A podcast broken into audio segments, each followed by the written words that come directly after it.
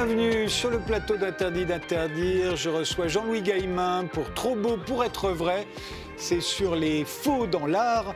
Hugo Jacomet pour son beau livre intitulé Souliers, une passion masculine avec des photos d'Andy Julia. Constance Debré pour son nouveau roman Love Me Tender. Et le pianiste Guillaume Vincent pour son nouvel album Blacklist.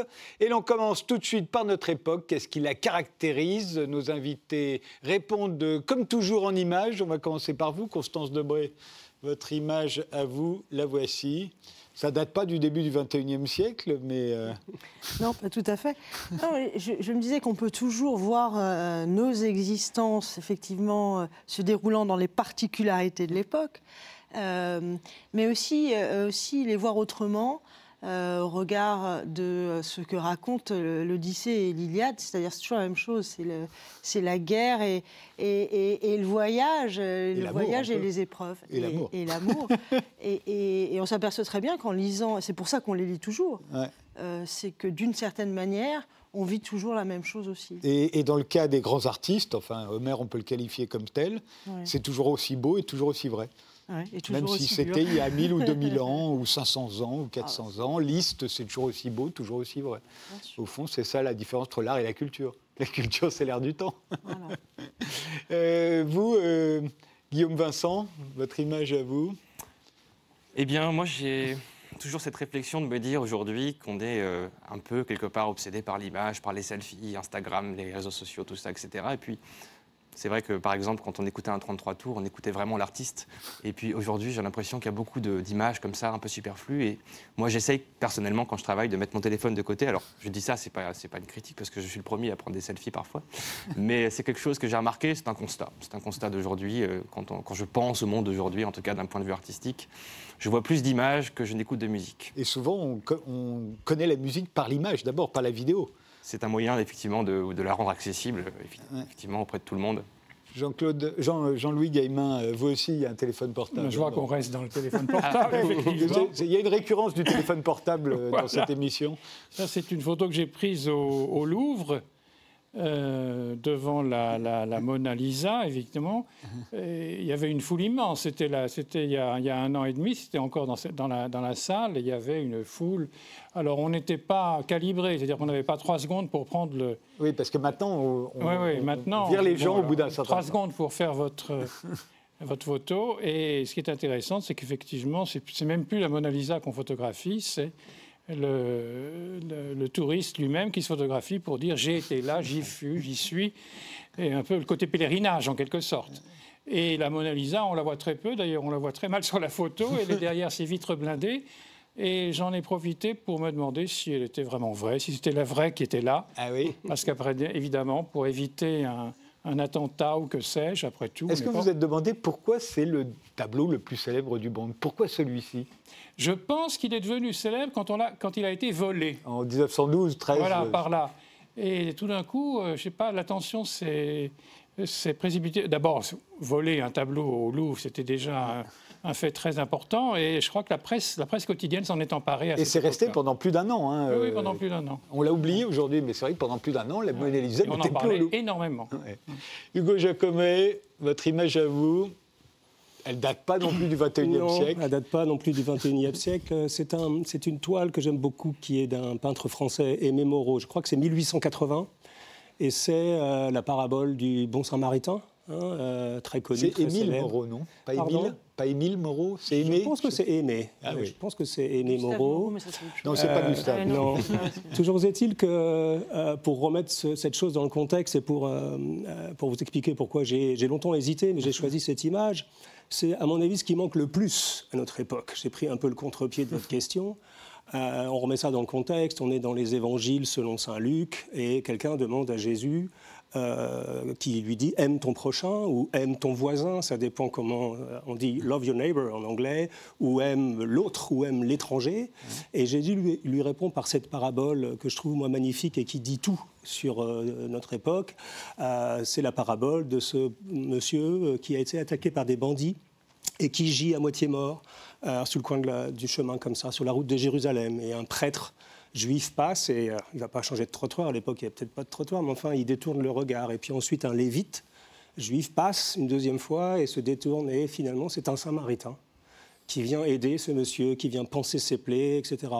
Ce qui est important de comprendre, c'est que le samaritain en question, c'était la relation entre les juifs et les samaritains, et c'est là où cette chose est très belle, c'est que c'était vraiment deux peuples presque ennemis, c'est-à-dire que les Juifs détestaient les Samaritains, ça les dégoûtait même parce qu'ils étaient pour eux l'image de l'impureté, c'était des impies, des gens qui, euh, comment dire, qui, euh, qui vénéraient d'autres dieux, etc. Et pourtant, c'est ce Samaritain-là qui allait lui-même n'aimait pas les Juifs, qui allait sauver et allait payer une auberge, allait penser les plaies. Pour moi, c'est représentatif de l'autre au sens large.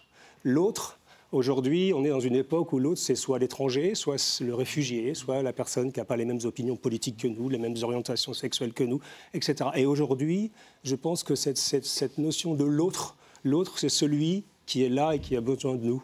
Et il me semble que c'est quelque chose qui manque grandement à notre époque. Eh bien, commençons.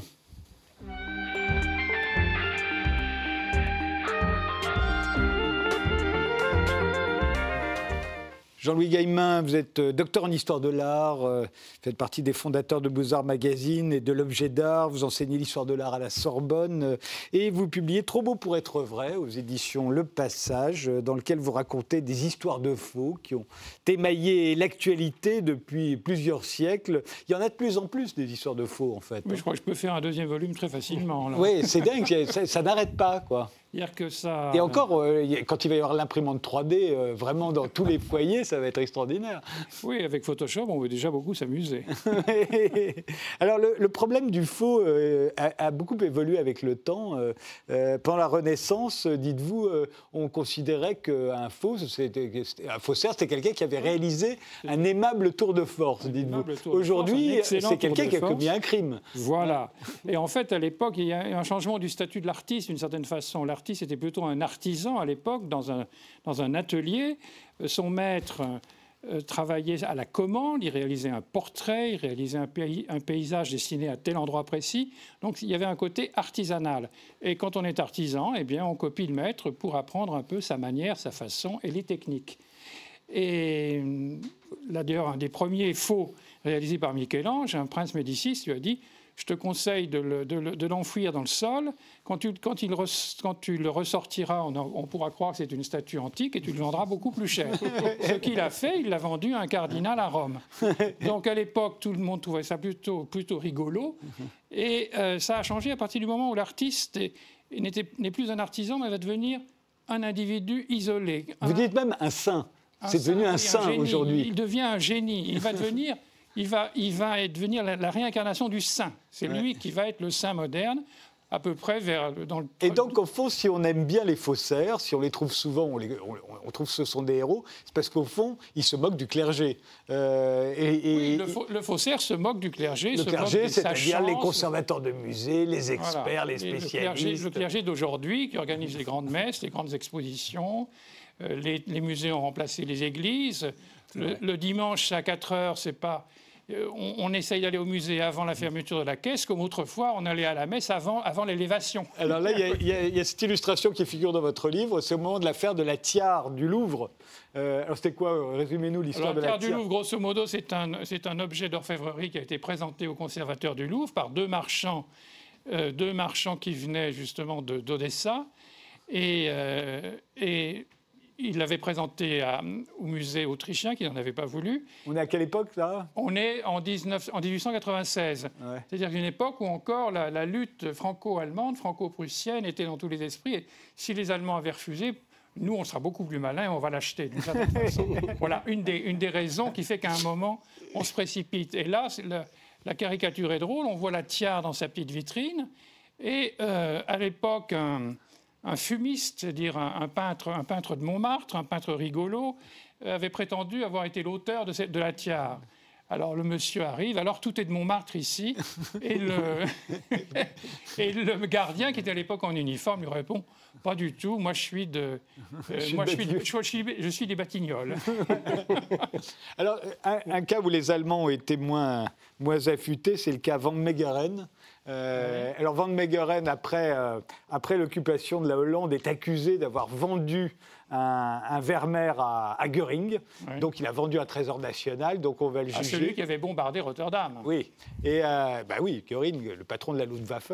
Et, euh, et pof, qu'est-ce qu'il révèle? Il dit Mais non, je lui ai vendu un faux. Je alors, suis il a hésité un moment, mais comme il avait vendu un trésor national, il méritait le peloton d'exécution. D'accord. Donc, entre le peloton d'exécution et avouer que depuis 5 ans, que dis-je, depuis 20 ans, il faisait des faux, des faux Vermeer, il a donc avoué. Et il a fallu qu'il en fasse un sous les yeux de la police. Eh, c'est Parce qu'on ne le croyait pas. son, son premier avait été un, un- un- un événement triomphe, national. Un triomphe, mais c'était les plus beaux Vermeer du monde. oui. C'était pour le jubilé, le jubilé de la reine, donc toute la classe politique. Et là, on le voit. euh, Là, voilà, c'est lui, c'est Van Meegeren. ah oui, très rigolo. et, euh, et donc, le procès a été un succès pour lui parce que de faussaire, il était devenu celui qui avait berné Göring. Oui, qui était un vrai connaisseur, par vrai ailleurs, hein, je connaisseur, crois. ah. Il, a- il avait réuni d'ailleurs la plus belle collection qu'on puisse imaginer. Il faut dire, ça, ça lui coûtait pas cher. Euh, C'était assez facile. Alors, vous dites qu'il y a deux types de faussaires. Il y a le fabricant, hein, Mhm. comme euh, Van Meegeren, et puis il y a le metteur en scène. C'est pas la même chose. Il y a le, le cas intéressant de Bill Palo, dont Ouais. on a beaucoup parlé, c'était il y a 2-3 ans, on va le voir euh, là. Bill Palo, c'est un expert célèbre. Euh, et qu'est-ce qu'il va faire? Ben, il, va, il va faire fabriquer par un fabricant, et lui, on ne connaît même Par pas un son nom, excellent artisan. un excellent artisan. Mais... Meilleur artisan de France. Oui, voilà, mais dans l'histoire, c'est pas lui qui est important, c'est Bill Palo, puisqu'il fait fabriquer des fausses chaises qu'il fait acheter par le, le- le château de Versailles. Bill Palot est le savant, le sachant. Ouais. Et en plus, c'est quelqu'un qui avait son pied partout. Il travaillait pour un des meilleurs antiquaires de Paris. Il avait fait une thèse sur le siège. Il était expert auprès de la cour d'appel. Il avait rédigé un des catalogues du Louvre. On peut pas imaginer. Nous étions ensemble confrères à, à la Sorbonne. Donc, il donnait des cours également à la Sorbonne. Donc, on ne pouvait pas mettre une seconde en doute son opinion. S'il disait ce sont des chaises du 18e, c'était des chaises du 18e. On les regardait même pas. Imaginez que le- les jupons de Marie-Antoinette avaient frôlé les chaises en question. Et c'était d'accord, tout de suite. oui, c'est ça. Donc le, le- le metteur en scène est très important. Il y a John Drew aussi. Euh, John Drew, lui, euh, euh, il fait des, des- des faux certificats. Alors ça, c'est encore plus vicieux. Lui, il va dans les archives, il pique des documents les archives, il va les remplacer par d'autres documents plus intéressants pour les œuvres qu'il est en train de faire fabriquer ailleurs. Et, et il peut même faire fabriquer des œuvres assez médiocres, comme les certificats sont Comme bons. les certificats sont bons, la- alors, il y a toujours la provenance et, et la façon. Oui. Euh, si la provenance est excellente, La façon, on regarde à peine moins. le tableau. Euh, vous dites que le, le- le fabricant, d'ailleurs, ne connaît pas toujours le destin des, faux qu'il est en train de fabriquer. Il ne sait pas forcément que Pas ça va être une Tout d'un escroquerie. coup, il découvre que son l'intermédiaire, la Bernet, qui l'a vendu, son, par exemple, euh, Greenhalgh en Angleterre, s'est rendu compte que les petits dessins qu'il faisait pour un marchand étaient vendus très cher, qu'il y en a qui se sont retrouvés dans des maisons de vente importantes. À partir de ce moment-là, il reprend un peu sur lui, et c'est lui qui décide de, de- de devenir à la fois le fabricant et le, et le, le malin qui sait qu'à l'époque, on cherchait telle chose, et on va il va donc la faire pour l'expert en question. Les meilleurs, dites-vous, euh, les meilleurs faussaires, c'est quand même ceux qui sont à la fois le fabricant et le metteur en scène. Ah bah oui, alors le meilleur, un des meilleurs, c'est Van Meegeren. Oui. Il connaissait par cœur l'œuvre de, de Vermeer et qui savait surtout ce qu'on attendait, le chaînon manquant, le tableau qui va permettre à l'historien d'art d'établir une nouvelle catégorie. Et il l'a apporté, un truc de 1m30 de long.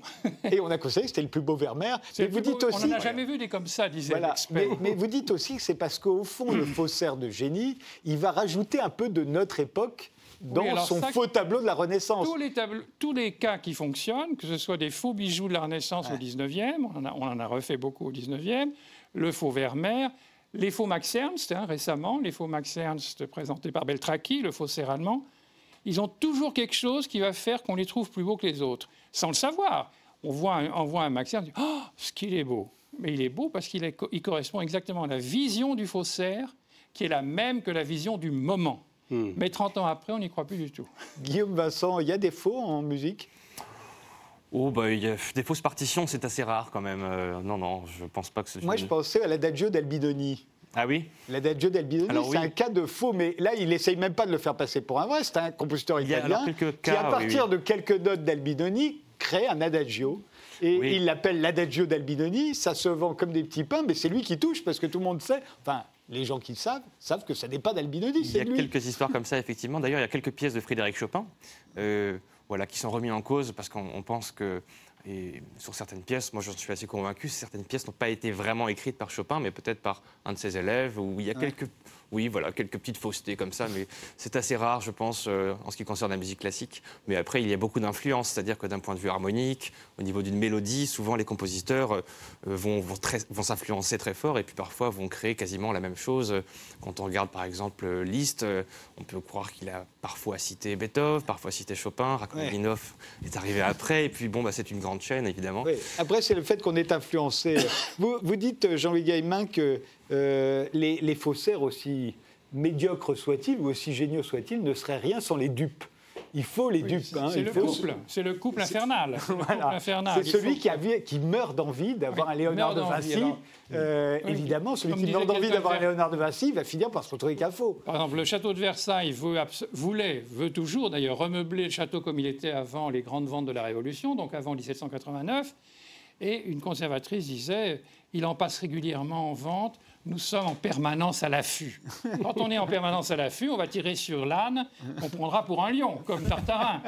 Donc euh, il y a un peu ça. Oui, c'est ça. Et au fond, quand on leur dit, en fait, c'était un faux, c'est horrible. Ils ont beaucoup de mal à y croire. Mais oui, et puis c'est horrible, parce qu'on a tellement adoré ce tableau. Et, soudain, parce qu'on vous révèle que ce n'était pas Vermeer, mais Van Meegeren, vous ne l'aimez plus. Alors il y a deux catégories. Il y a ceux pour qui l'œuvre s'effondre, il y a ceux qui continuent à y croire. Non, non, c'est super. Alors on ne sait pas très bien si c'est pour se sauver leur peau eux-mêmes, enfin sauver leur rôle, ou si c'est si sincère. Au fond, il faut se présenter avec le bon objet au bon moment. Au bon moment.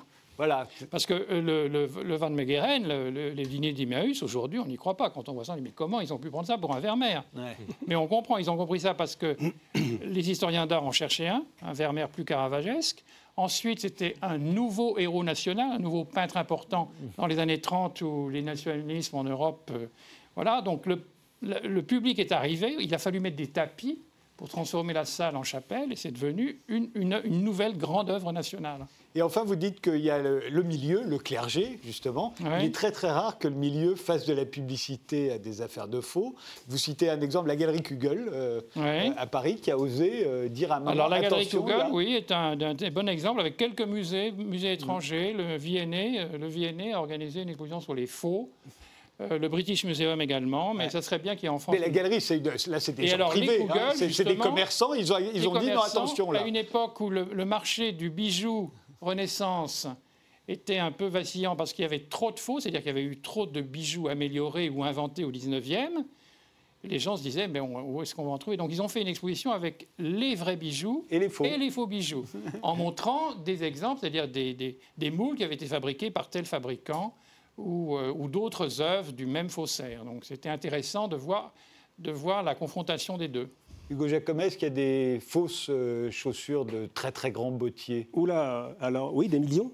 Euh, mais là, à la différence, c'est qu'on s'en rend compte tout de suite au bout de deux semaines.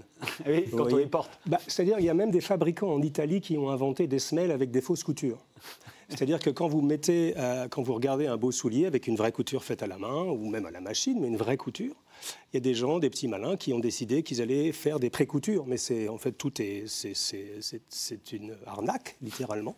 Et en fait, ce sont des souliers qui sont euh, qui sont collés tout simplement. Mais là, vous vous en apercevez un petit peu plus rapidement tout de même. Je pense qu'au bout de deux trois semaines, vous avez la semaine la semelle qui baille. ouais. dans le domaine du soulier, c'est un peu différent. On en parlera tout à l'heure. C'est à mi-chemin. Tout de suite dans une seconde. Bon, l'artisanat et l'art, mais il y a quand même quelque chose que la chaussure, le soulier reste un objet utilitaire. Donc il n'y a pas cette notion d'artiste. Euh, tout est copiable à l'infini. Trop beau pour être vrai, c'est le titre du livre de Jean-Louis Gaillemin qui vient de paraître aux éditions Le Passage.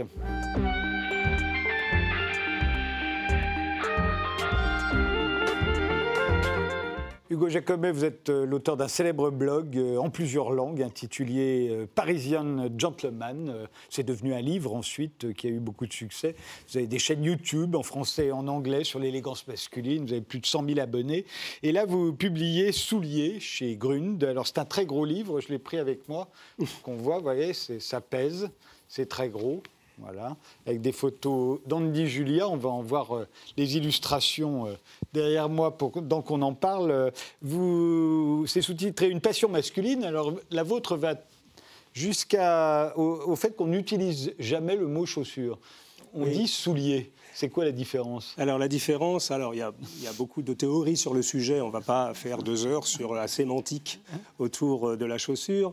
Euh, disons que le premier à avoir parlé de souliers, c'est Roger Vivier, qui était un très très grand bottier, mais pour dames, qui faisait donc des, euh, des talons hauts, les plus beaux escarpins du monde à l'époque, et qui. Euh, c'est vrai que moi, pour moi, on dit des souliers de femmes, des chaussures d'hommes. Oui, alors c'était vrai jusqu'à, on va dire, Olga Berluti dans les années 80, qui a décidé de dire voilà, aujourd'hui, il faut qu'on réinjecte dans le soulier masculin, dans la chaussure masculine, un tout petit peu de rêve, un tout petit peu d'esthétique, un tout petit peu d'imagination un tout petit peu, euh, comment dire, d'attrait. Et donc, elle a réussi le tour de force. je crois qu'on est dans les années 80, vous vous souvenez, l'affaire Roland Dumas et toutes ces choses-là. On est, dans cette période-là, un, tout petit peu plus tard, voilà. Et, euh, et, donc, elle a inventé, réinventé. Alors, c'était un peu snob au début de dire soulier pour, un, pour une chaussure masculine. toujours. oui, sauf, que depuis, euh, il y a quand même, ça a quand même une dimension un tout petit peu plus précise. On, soulier sert à faire la distinction entre ce dont on parlait tout à l'heure, entre un soulier fabriqué euh, par un gamin aux Philippines et collé pour 5 euros et vendu euh, très cher euh, sous des grands noms de marque parfois, et un vrai produit fait à la main par un artisan. Il y a dans mon livre des souliers qui demandent 80 heures de travail à la main. 150 même. Même 150. je vois que vous avez, vous avez lu le livre. Il y a effectivement à l'intérieur de ce bouquin... Par exemple, on pense à, à Stéphane Jiménez à Bordeaux, c'est à peu près 80 heures par pied vous comprenez Donc là, on est à 160 heures. Il faut dire que dans ce livre, vous avez choisi votre sélection à vous des plus beaux souliers du monde. Oui, alors. On peut pas faire mieux. C'était une sélection qui n'était pas très difficile à faire, parce que si vous êtes un petit peu intéressé par le sujet, euh, on va dire que là, on parle en grande partie de, des gens qui travaillent encore sur mesure à la main. Donc ce sont des gens euh, qui font euh, des souliers qui vont prendre environ 100 heures, 150 heures. Donc il n'y en a pas 5000 au monde. On a la chance en France d'avoir des très grands noms comme euh, Stéphane Jiménez à Bordeaux, qui est un très très grand bottier. Vous voyez, pour euh, Stéphane Jiménez, dans le monde de la botterie, mon cher, c'est Mozart. c'est vraiment quelqu'un qui a un œil, qui fait des, souliers de toute beauté. On a Pierre Cortet, bien sûr, mmh. qui, a, qui a été le patron de l'atelier Berluti, mais aussi, par exemple, Yoe Fukuda. Les Japonais sont très forts, mmh. bien sûr, sont forts dans beaucoup de domaines, mais particulièrement dans, dans ce mmh. sujet-là. Par exemple, chez Yoe Fukuda, si vous voulez un soulier sur mesure, il faut attendre un an et demi. Pas pour recevoir le soulier, pour avoir le droit de le commander. Vous êtes sur une liste d'attente. voyez Et donc. C'est comme les Ferrari, quoi. Exactement. Donc, c'est un livre qui, qui, parle spécifiquement de cet artisanat qui est assez proche de l'art, parce que un vrai soulier mesure, et c'est là où euh, je pense qu'on a voulu, avec Andy Julia, faire un livre différent. C'est pas un livre qui va vous expliquer comment on fait un soulier. C'est pas un livre qui va vous expliquer à quel moment on fait un trou. Comment. il y a eu plein de livres faits sur le sujet. Un... On a voulu euh, faire euh, réaliser, ça nous a pris beaucoup de temps, euh, se dire voilà, est-ce que pour la première fois, on ne pourrait pas faire le pont un tout petit peu entre le soulier masculin et le monde de la sculpture? Parce que somme toute, on n'est pas si loin. Vous savez qu'un soulier sur mesure commence normalement avec un morceau de bois. Et c'est le travail de ce qu'on appelle du formier. Hein, c'est-à-dire qu'il va commencer avec un morceau de bois, il va mesurer votre pied, euh, toutes ses caractéristiques. Donc, vous savez, les êtres humains, nous ne sommes pas parfaits, donc on n'a jamais le même pied à gauche et à droite. Hein. L'un peut être plus long, l'autre peut être plus fort, etc. Et à partir d'un morceau de bois, il va interpréter avec des outils, alors là, antédiluviens, des râpes, des scies, des sabres. Euh, il va interpréter avec un morceau de bois ce qu'on appelle une forme. Et sur cette forme-là, il va commencer à mettre du cuir et à coudre. C'est un travail qui est c'est littéralement de la sueur, euh, du sang et des larmes. C'est extrêmement complexe. Et ces gens-là font un travail absolument remarquable. Et on a voulu, avec Andy, voilà, leur rendre hommage en disant aujourd'hui, il y a une passion, c'est vrai. Euh, c'est pas moi qui l'ai inventé. J'ai pas écrit ce livre par opportunisme. Euh, il y, y, a un vrai regain d'intérêt pour les belles chaussures et pour les beaux souliers. D'autant plus que pour la première fois, et il y a presque une génération entière aujourd'hui qui n'a jamais porté ce genre de chaussures, qui ne porte plus de chaussures en cuir. C'est la révolution des baskets. Euh, il y en a d'ailleurs un sur cinq ici qui a des baskets. Je ne dirais pas lequel. Ou des Doc, Martens, que j'ai beaucoup porté moi-même euh, quand j'étais plus jeune. Alors, c'est vrai, oui et non. C'est-à-dire que... Cela dit, non, mais je veux dire, il y a une génération qui ne sait pas ce que ça fait de mettre ses pieds dans une chaussure en cuir oui, euh, et, qui trouve ça très douloureux, très pénible. Oui, mais il y a aussi une génération qui est la même, qui est en train de redécouvrir, justement. Et c'est là où nous, on essaye... Alors, on n'est pas là pour, euh, pour protéger absolument et dire à tout le monde il faut acheter des Weston et, ou acheter des chaussures en cuir. Mais, euh, et d'ailleurs, les sneakers, vous savez, la révolution des sneakers, elle est assez facile à, comment dire, à expliquer. Quand on est une grande marque de luxe, quand il faut 80 heures à la main pour vendre un objet, euh, ou même, même, disons, 20 heures à la machine pour vendre un objet de 1000 euros, quand il faut 10 minutes pour vendre le même objet en basket qui est fait en Italie à 2000 euros quand même, bah, c'est vachement mieux pour la marge. Vous, voyez Donc, il y, a il y a cette notion derrière, mais on a énormément, on a même une armée de jeunes gens qui justement redécouvrent le plaisir de mettre un beau soulier en cuir. Et euh, un beau soulier en cuir, alors encore une fois, je ne prêche pas pour ma paroisse, mais essayez, vous allez voir, ça change la vie. D'un seul coup, on se sent presque invulnérable. À la seule petite différence, euh, j'ai votre invité en face de moi, des Doc Martens, qui sont peut-être les chaussures les plus confortables au monde. Mais ça, c'est un autre sujet. Parce que les ce, Doc ce sont les, chaussures de Constance Debré. Oui, et puis c'est une chaussure mythique sur le que j'adore. Moi, personnellement, j'en ai porté plus souvent qu'à mon tour. Mais, donc, la, Popularisé par les punks. Hein. Oui, oui, oui. oui mais, et donc aujourd'hui, il y a une nouvelle génération de gens qui s'intéressent à ce, à ce sujet. Et, euh, et surtout, il y a euh, moi, je suis petit-fils de bottier, donc vous savez, je suis un peu tombé dans la mm. marmite quand j'étais gamin. J'ai vu mon, grand-père, euh, littéralement, avec les mains en sang, euh, faire des bottes d'équitation. Il faisait des bottes d'équitation pour le cadre noir à Saumur, hein, mm. l'école de cavalerie. Mm. Et je peux vous jurer qu'à l'époque, ça ne gagnait pas beaucoup d'argent. C'était un métier de col bleu. Aujourd'hui, il y a quelques bottiers stars. Hein. Vous savez qu'une botte chez Hermès, ça peut coûter sur mesure 17 000 ou 20 000 euros. Euh, mon, grand-père, mon, grand-père, il gagnait pas du tout ça. C'était un métier de col bleu. Il faisait ça en bleu, en bleu de chauffe. Et je me souviens de le voir souffrir sur, sur l'ouvrage. Donc c'est un métier qui est c'est, extrêmement intéressant que ce métier, petit à petit, il y a une nouvelle génération même de gamins qui ont envie de l'apprendre. Bon, il y en a les deux tiers qui font demi-tour au bout de deux mois parce que c'est dur. C'est pas un métier extrêmement valorisant. Je vous interromps, on fait une pause et on se retrouve juste après. On continue de parler de chaussures avec euh, Hugo Jacomet.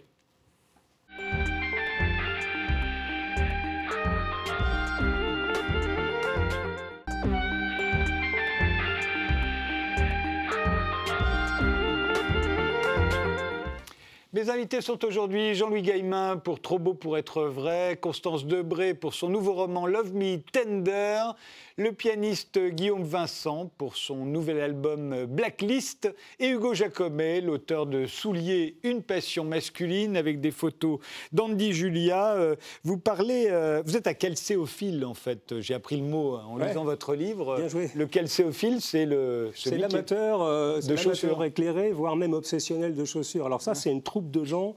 moi, j'ai fait partie de ces gens-là. Il y a deux choses que j'adore faire dans la vie qui vont étonner beaucoup de gens, c'est repasser mes chemises. C'est au moment où j'ai la vapeur, ça sent bon, je me sens bien, et cirer mes, souliers. Et c'est devenu pour beaucoup de gens une espèce de moment un petit peu suspendu dans le temps comme ça, et j'aime cirer mes souliers, et donc de, ça a donné naissance à des... Vous savez, c'était le début de l'Internet. Euh, nous, on a eu la chance de réunir une grosse communauté autour de nous. Pourquoi? Parce qu'on était parmi les premiers. Mmh. On est au milieu des années 2000, euh, la blogosphère est encore balbutiante, et puis, somme toute, on se dit, bon, bah, ce sujet-là de l'élégance masculine classique, c'est un peu trivial tout ça comme sujet. Et puis, il y avait une place à prendre. Donc, on l'a prise, on a essayé de donner un peu de profondeur au sujet. Euh, et donc, euh, j'ai expliqué, j'ai fait des vidéos sur le sujet en disant, voilà, comment... Euh, Comme pensiez C'est juste, il paraît qu'il y a un club chez Berluti. Ah bah, il y a des légendes chez Berluti. Olga Berluti, c'est comme ça qu'elle a rencontré Bernard Arnault. Elle avait le club Swan à l'époque. Et, où un certain nombre d'hommes d'affaires venaient cirer leurs chaussures. Voilà. Et en fait, ils se retrouvaient en chaussettes pour la... et, et le comble du chic était d'avoir une chaussette trouée, évidemment, puisque c'est comme ça que ça se faisait. Et il y avait même donc toute une espèce de, comment dire, des, légendes autour de ça, comme quoi on finissait tous au Dom Pérignon. Alors c'est vraiment, euh, personnellement, je préfère le boire, moi, le Dom Pérignon, plutôt que cirer mes chaussures avec. Mais il fallait, par exemple, les enterrer un jour de pleine lune pour avoir une patine un peu. Donc, Olga Berluti a raconté beaucoup d'histoires, mais elle avait ce génie de réinjecter du rêve. mais il y a dans les, rituels, par exemple, là, on voit des beaucoup de, de, de chaussures. sur mesure, oui. oui et euh, euh, pour moi, les chaussures noires, on les met en ville, et les chaussures euh, marron, on les met à la campagne. Alors, ce que vous racontez, c'est ça paraît logique, puisqu'on se dit c'est pour éviter que s'il y a de la terre, ça ne se voit pas, parce qu'elles sont marron, alors que ça se verrait si elles étaient noires, etc. etc. C'est plus vrai du tout, ça. Alors, le, vous faites référence au No Brown in Town, on disait à Londres. Hein, c'était vraiment, c'est très anglais, c'est-à-dire, mais c'était une époque révolue. C'était une époque où les gens avaient une activité de jour à la campagne et euh, euh, venaient, en ville le soir. Tout ça est révolu. Maintenant, on est plus sur une notion de goût comprenez Et d'harmonie des couleurs. Ah Et des couleurs. Mettre des chaussures noires avec un costume euh, clair, c'est pas terrible. Vous voyez Mais ce que alors, je veux dire là, depuis très récemment, je vois énormément, et notamment chez les jeunes générations, Oui. des costumes bleus Oui. avec, des, avec des chaussures marron, voire des chaussures un peu à la Berluti d'ailleurs. Ouais. euh, euh, Alors ça, c'est la, révolution, la révolution de la patine. Ouais. Mais euh, c'est là où on essaye nous nous aussi de pondérer, c'est-à-dire que ce sont des gens qui ont redécouvert le soulier et qui, d'un seul coup, ont envie de les montrer. Et, et donc tranchent à, à dessein euh, avec leurs souliers. Moi, j'ai vu des choses même pires que ça. J'ai vu des gens en, en costume en grande mesure avec des baskets roses, par. Non, ça, oublions ça, mais, mais pendant très longtemps, je trouvais ça horrible Oui. de mettre un costume bleu avec des chaussures marron. Et Oui. finalement, en m'habituant, je me dis, Ouais. c'est peut-être pas si mal. Bah, j'ai moi-même des, des chaussures marron. Je n'osais pas vous le dire, je voulais pas vous dénoncer. Bah, euh, ce sont des très belles chaussures d'ailleurs de chez Bontoni. Alors cette maison est assez étonnante parce que Bontoni, ce sont. Alors voilà, moi ce que j'aime dans tout ça, Monsieur Tadei, c'est c'est tout ce qui se passe autour. Bontoni, c'est une, c'est une marque de souliers faite à la main à Montegranaro, dans la région des Marches, ça ne s'invente pas, hein, en Italie. Euh, et c'est fait dans un sous-sol, littéralement, d'une famille. Et le monsieur qui est formier, donc qui fait les formes de ces souliers-là, est luthier aussi. Donc il fait 10 chaussures, et 10 souliers, pardon, et un violon. C'est-à-dire qu'il alterne. Et voilà, je trouve ça. Il y a des personnalités vraiment étonnantes dans le monde du soulier parce qu'on est vraiment à mi-chemin entre l'art réel, c'est-à-dire des gens qui vont faire des choses euh, très étonnantes au niveau des formes, très intéressantes au niveau des cousus. Tout est, euh, comment dire, il y a encore une innovation extraordinaire euh, dans le sujet, et en même temps, ah bah, qui sont simplement des artisans, c'est-à-dire qu'ils n'ont pas cette notoriété, sauf quelques. C'est pas encore des saints. Pas encore des C'est pas encore des saints, bien que des gens comme Jiménez, Corté, Fukuda ou, ou- ou, euh, George Cleverley, par exemple, euh, en Angleterre, où il y, a des, il y a des- il y a des gens très très célèbres quand même dans le monde du soulier, sont devenus quand même des gens, des superstars mondiales. Soulier, euh, une passion masculine, euh, ça vient de paraître chez Grund. Et ça pèse combien, le livre? Ça pèse, euh, je crois, un tout petit peu moins de 4 kilos. Quand même.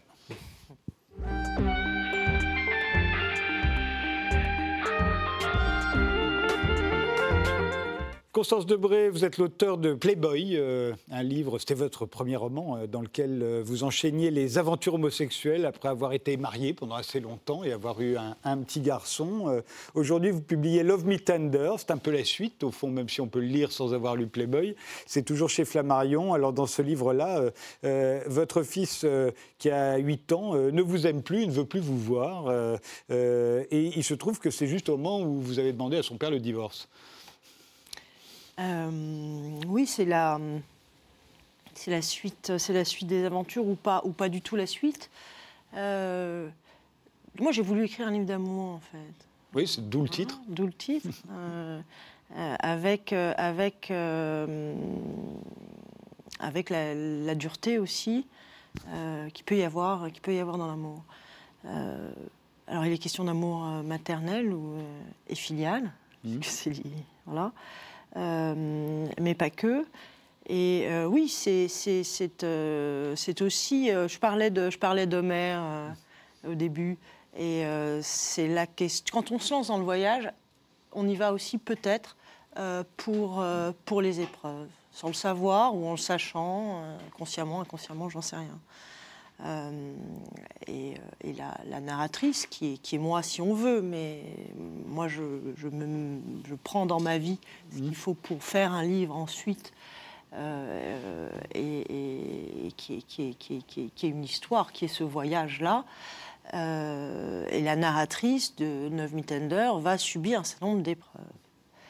Euh, et notamment un conflit, ou en tout cas la, oui, le questionnement euh, de, euh, de sa relation avec, euh, avec son fils. Euh, parce que moi, je ne crois pas tellement au, au grand discours sur l'amour. On peut parler de l'amour, de l'amour maternel, je sais pas. En, en réalité, on n'en dira jamais rien.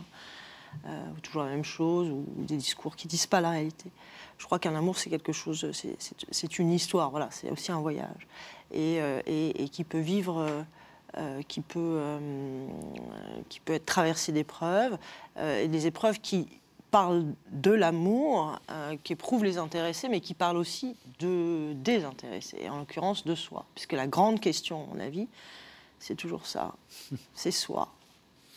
Quand vous, vous parlez de divorce, enfin, votre, votre héroïne parle de divorce au père de son fils. Ça se passait bien hein, jusque-là avec euh, son fils. Ils avaient, les deux parents avaient la garde partagée euh, euh, et, le fils ne reprochait strictement rien à sa mère, quand bien même il avait compris qu'elle avait des histoires d'amour avec des femmes. Et puis elle demande le divorce à son père et, et là, le père l'accuse d'inceste. Et on sait que depuis un certain nombre d'années, depuis une vingtaine d'années d'ailleurs, une recrudescence d'accusations d'inceste.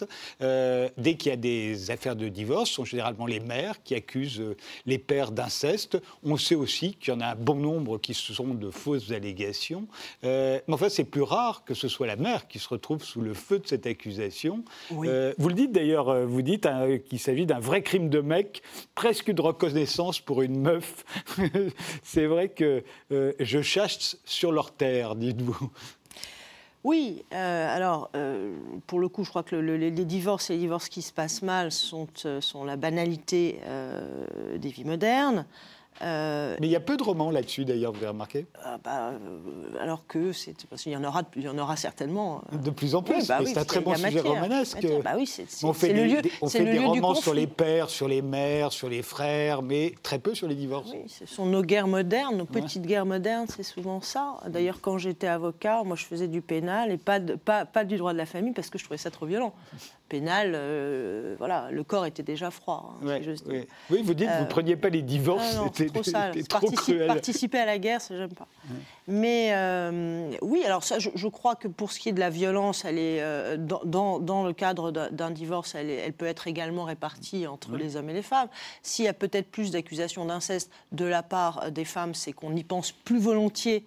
De la part des hommes. En revanche, il peut y avoir des allégations, et je crois qu'il y en a aussi beaucoup, de mauvaise vie Hein, euh, d'immoralité de la part des hommes contre les femmes. Et là, dans mon cas ou dans le cas du livre, les choses se mêlent et je pense euh, que, consciemment ou inconsciemment, l'accusation d'inceste euh, me concernant ou concernant la narratrice, effectivement, vient sur ce, enfin, ce greffe sur l'homosexualité de la narratrice. Hein. et on va mettre une transgression interdite euh, sur une, transgression autorisée et, euh, et pour le coup euh, réelle et qui est l'homosexualité. Qui est mon homosexualité. Mais vous dites aussi que. On va jouer de cette ambiguïté-là. Au fond, c'est pas tellement que vous aviez mis les femmes qui est le problème, c'est le fait qu'en choisissant cette vie à un moment, en quittant euh, votre mari, euh, euh, au fond, vous avez aussi renoncé à tout le reste, c'est-à-dire à votre métier d'avocat, à l'argent, à un certain confort bourgeois auquel vous étiez habitué de votre depuis votre enfance. Relatif. Hein. Relatif, oui. Quand on a lu Playboy, oui, c'est vrai qu'avec des parents comme très spéciaux. mais enfin, appartenant, comme vous le, c'est votre cas, une dynastie assez célèbre en France et qu'on plaque sur la bourgeoisie, on va dire. Et, et, au fond, c'est devenu une sorte d'asset euh, quelqu'un qui n'a pas d'argent, qui s'en fout, euh, qui squatte chez les uns et chez les autres quand c'est nécessaire. Euh, ce serait ça, au fond, qui poserait vraiment problème. Oui, je crois que je crois qu'on a vu dans mon, ma manière de vivre. qui n'est pas une revendication ou un discours politique, hein, qui est simplement plutôt un ne pas euh, qu'autre chose, ne pas. Voilà. Euh, et, ne pas quoi euh, bah, Ne pas la famille, ne pas la consommation, enfin moins. En tout cas, ça m'est égal. Encore une fois, c'est pas un discours politique. et ne pas, ne pas le travail, enfin, au sens de travail rémunéré, une activité de, cet ordre, puisque l'écriture en est un, mais c'est autre chose. et oui, et ça, ça, je crois que c'est vu comme soit une transgression, c'est-à-dire non, ben non, je veux pas vivre la vie qu'il faudrait vivre, c'est-à-dire euh, voilà, travailler, avoir une famille. mais ça, on peut l'accepter à la limite de quelqu'un de seul, mais de quelqu'un qui a un enfant. Ben, c'est-à-dire que immédiatement En réalité, je crois que ce qui est, ce qui est, ce qui est, ce qui est pas compris, c'est euh, euh, c'est le changement. Voilà. C'est qu'on soit à un endroit quelque part, bon ben voilà, un endroit euh, banal, euh, euh, où on coche les cases à peu près normales du boulot, de la famille, du mari, machin. Et tout d'un coup, on se dit, bah non, finalement, moi, je, je vais changer d'endroit. je vais changer d'endroit. Ah bon, bah alors on n'y comprend rien. donc soit c'est un scandale, voire un crime, soit c'est une trahison du camp précédent. Euh, enfin, ça, c'est inacceptable. Il faut savoir où sont les gens. Et à partir du moment où on, décide de, bouger, euh, je crois que c'est euh, effectivement assez mal vu, en tout cas. C'est comme ça que c'est je l'ai vécu. Oui, je pense que c'est l'accumulation des changements ou des transgressions qui est vue comme une transgression. Vous, vous dites dans ce livre, Constance Debré, euh, que, que vous avez rajeuni. On gagne 10 ans, dites-vous, euh, en devenant homo. C'est un peu, c'est Dorian Gray, quoi. Mais absolument. Alors, Comment l'expliquez-vous? Je ne l'explique pas. Mais depuis que vous avez, vous avez changé de camp, comme vous dites, Bah, on, vous donne c'est 10 un- ans de moins. Ça ne, vous, ça ne vous aura pas échappé que c'est un peu une Non, blague. non, pas, c'est pas une un blague, peu- c'est vrai, je me suis dit la même chose. Mais, euh, Mais il faut changer de camp pour ça. J'en sais rien. En tout cas, euh, non, bah, je crois qu'il y, a- il y a un effet, il y a un effet revigorant de, de la nouveauté, ça toujours. Oui. Ah, c'est peut-être ça, oui. C'est peut-être ça. Peut-être ça. Il y, a, il y a toute cette histoire de vos rapports avec votre fils euh, qui, qui, évidemment émaille, euh, émaille le, Oui. le- le roman euh, parce que évidemment la, la mère va revoir son fils. Alors c'est très encadré parce qu'on l'a accusé d'inceste, donc tout à coup il y a des associations qui sont là, des membres des associations qui sont là pour encadrer la rencontre. On ne sait jamais si vous essayez Exactement. de mettre. euh, enfin bon, on va- et, euh, et, et puis et puis ça se passe très bien au fond. Euh, et, et- et vous- et elle se rend compte, l'héroïne, que évidemment c'est parce qu'il a voulu faire plaisir à son père qu'il a dit que ça se passait mal avec sa mère, qu'il voulait plus la voir, etc. C'est le cas dans tous les divorces. Il y a des, a- des affaires comme celle-ci? Non, je pense que enfin, c'est- c'est pas le cas dans tous les divorces et chaque histoire est, est- est différente. Mais euh, euh, oui, je crois que ce, ce- ce qu'on appelle, euh, l'expression est maintenant, hum, je crois, assez, assez banale et connue de, de beaucoup, conflit de loyauté. hein. Un enfant qui est déchiré entre deux parents, c'est quelque chose d'assez banal. Et, et- et l'enfant essaye de faire plaisir à l'un, à l'autre, ou plus à l'un qu'à l'autre. Euh, et- et ils font comme ils peuvent, les pauvres. Voilà. Euh, et chacun son histoire. Et dans la, moi, je- j'essaye de raconter euh, l'histoire. D'abord, l'histoire de ce, de cette période de conflit et d'absence, et l'histoire de ce chagrin. Je raconte que ça. Je raconte pas avant. Je raconte pas après. Je- J'essaye de pas me mettre à la place des autres dans ce livre. Je, je, je mets pas à la place euh, de euh, euh, du père. Je donne les faits, je ne suis pas là ni pour le juger, ni pour essayer d'expliquer pourquoi il agit comme ça. Je ne me mets pas à la place de l'enfant euh, pour savoir euh, ce que lui pense vraiment ou ce qu'il éprouve. Ça, c'était Euh. les anciens romanciers du 19e siècle qui se mettaient à la place de tout le monde. Et pourquoi pas? Mais les romanciers du j'ai 20e, simplement et ni encore cette- moins du 21e, ils le font ni plus. cette imagination, ni ce talent, ni cette générosité, d'ailleurs, j'en sais rien. Mais ça donnait des plus gros livres aussi au 19e. C'est vrai. Quand on se mettait à la place de tout le monde. Voilà. mais euh, non, simplement de, de donner les, les- de, de- de- de prendre les éléments objectifs, euh, de ne pas entourer euh, cet éve- ces événements qui sont incompréhensibles de discours. Juste, juste de les laisser là et, et- et de voir comment, comment, on, comment on traverse le temps. Bien sûr. Mais- Avec des éléments qui sont extrêmement contradictoires pour la narratrice qui reçoit des éléments. bah, D'abord, elle a cette, cette- cette- sorte de, de- de- de certitude. Ça, je, je- crois que quand on, quand on aime et quand on est aimé d'un enfant, c'est quelque chose qu'on sait euh, au plus profond de soi, et en même temps des éléments euh, qui viennent euh, contredire cette certitude. Donc quelque chose qui pourrait rendre fou, euh, plus euh, une autre- d'autres éléments qui pourraient rendre fou, c'est-à-dire c'est c'est évidemment le processus judiciaire qui est d'une grande violence, qu'elle connaissait comme avocat mais pas comme accusé, si j'ose dire. Ça c'est aussi un changement de place qui est, pas, euh, qui est assez violent mais pas inintéressant, on va dire. Euh, et euh, Mais alors en même temps, en parallèle, votre héroïne, euh, non seulement elle subit tout ce que vous racontez, mais elle qui était restée un peu comme dans Playboy, euh, une femme qui enchaînait les aventures, au fond, elle va finir quand même par un moment avoir envie, peut-être, éventuellement, on ne sait pas, on verra ensuite, mais pourquoi pas de tomber amoureuse?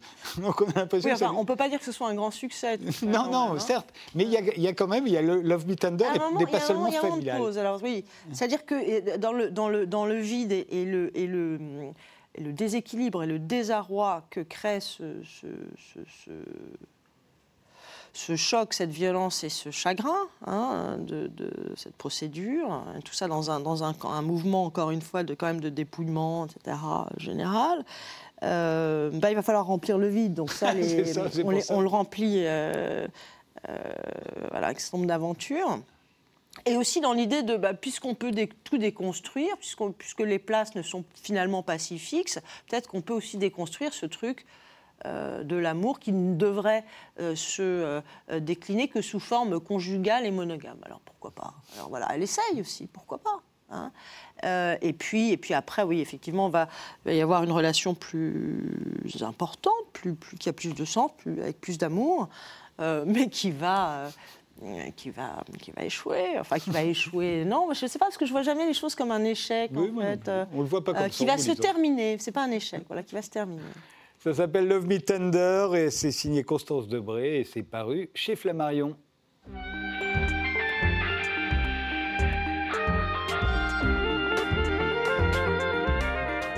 Guillaume Vincent, vous êtes pianiste, votre précédent album était consacré à Rachmaninoff. Euh, Aujourd'hui, vous sortez Blacklist euh, chez Naïve. Alors, on connaît List, Franz Liszt, euh, mais Blacklist, euh, indépendamment du jeu de mots, qui est par ailleurs ex- excellent. Euh, vous faites allusion à quoi dans Blacklist? Mais ce que je voulais et ce que je souhaite en tant que musicien le plus possible, c'est tout simplement de faire découvrir des œuvres peu connues. En tant que pianiste et plus généralement dans la musique classique, il y a beaucoup, euh, voilà, beaucoup d'œuvres un peu mises de côté, dirons-nous. Euh, Liszt a composé euh, des centaines d'œuvres, son répertoire est gigantesque. Alors j'ai voulu, euh, j'ai voulu tout simplement concocter un programme que, voilà, que peu de gens jouaient, peu de gens enregistraient, peu de gens écoutaient, même voilà, au sein du grand public. Et hum, d'où le jeu de mots, évidemment. Oui, enfin, il y a quand même des, des- il y a des tubes de Liszt. Il y a Là, quand même. euh, On va entendre la balade numéro 2. Voilà, la les, deuxième les- balade, les gens, les gens la connaissent. Il y, a, il y a une allusion à Chopin aussi. euh, Vous êtes intéressé à ce qu'il compose juste après euh, la mort de Chopin, plus particulièrement? Ben, c'est vrai que toutes ces, toutes ces pièces ont été euh, composées entre 1850 et 1860, soit peu après la mort de Chopin, qui est mort en 49. Et c'est vrai que c'est quelque part un peu euh, un hommage à Frédéric Chopin, qui était très proche euh, spirituellement de, de Franz Liszt. D'ailleurs, euh, Chopin qu'on voit juste derrière vous, là. voilà la seule photographie euh, de Frédéric Chopin, qui avait l'air un peu tendu d'ailleurs sur cette photo. Bah, il, est mort, il est mort jeune. hein. Il est mort, il est mort très jeune, bien sûr. Et, et donc voilà, moi, ce qui m'a intéressé, c'est donc de mettre évidemment ce- cet hommage, cette, cette inspiration en regard. Quand on, quand on regarde par exemple la mazurka brillante de Liszt, euh, on sait que Chopin a été le premier à composer des mazurkas dans la musique classique, ainsi que les, Les polonaises, on peut penser que c'est l'influence de Chopin aussi. Voilà. Mais on va écouter tout de suite un extrait de la, la balade numéro 2. Euh, euh, bah, évidemment, ça, ça évoque Chopin. hein. On vous écoute.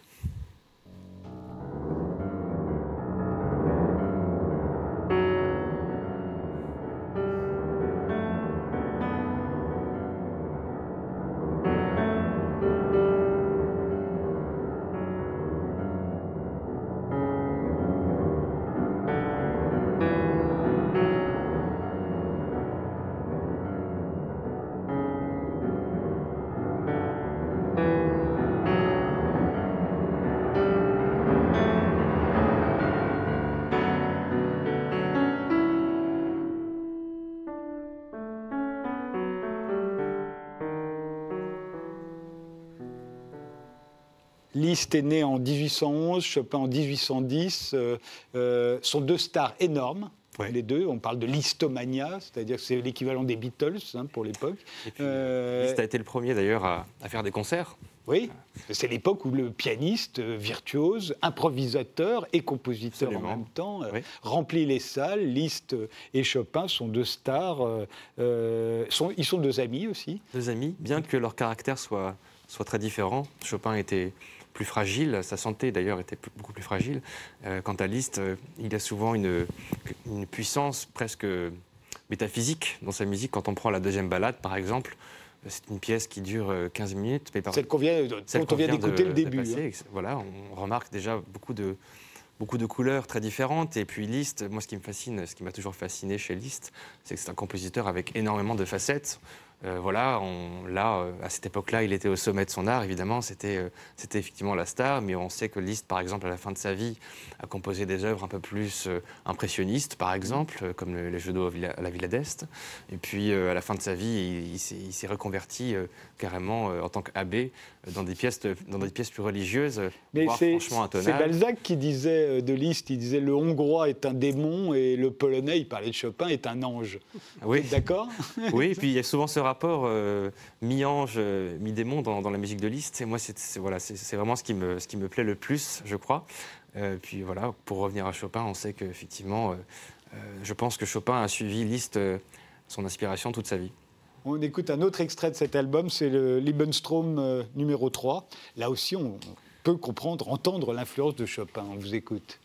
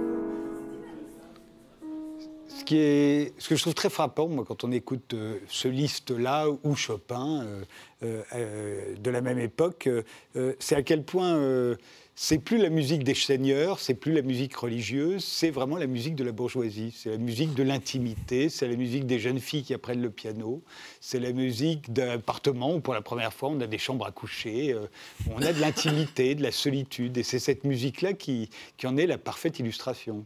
Absolument. Oui, quand on écoute pour revenir à Chopin, les Nocturnes. Dans ce disque, il y a aussi la Berceuse, euh, qui d'ailleurs a, été composée euh, dans la même tonalité que celle de Chopin.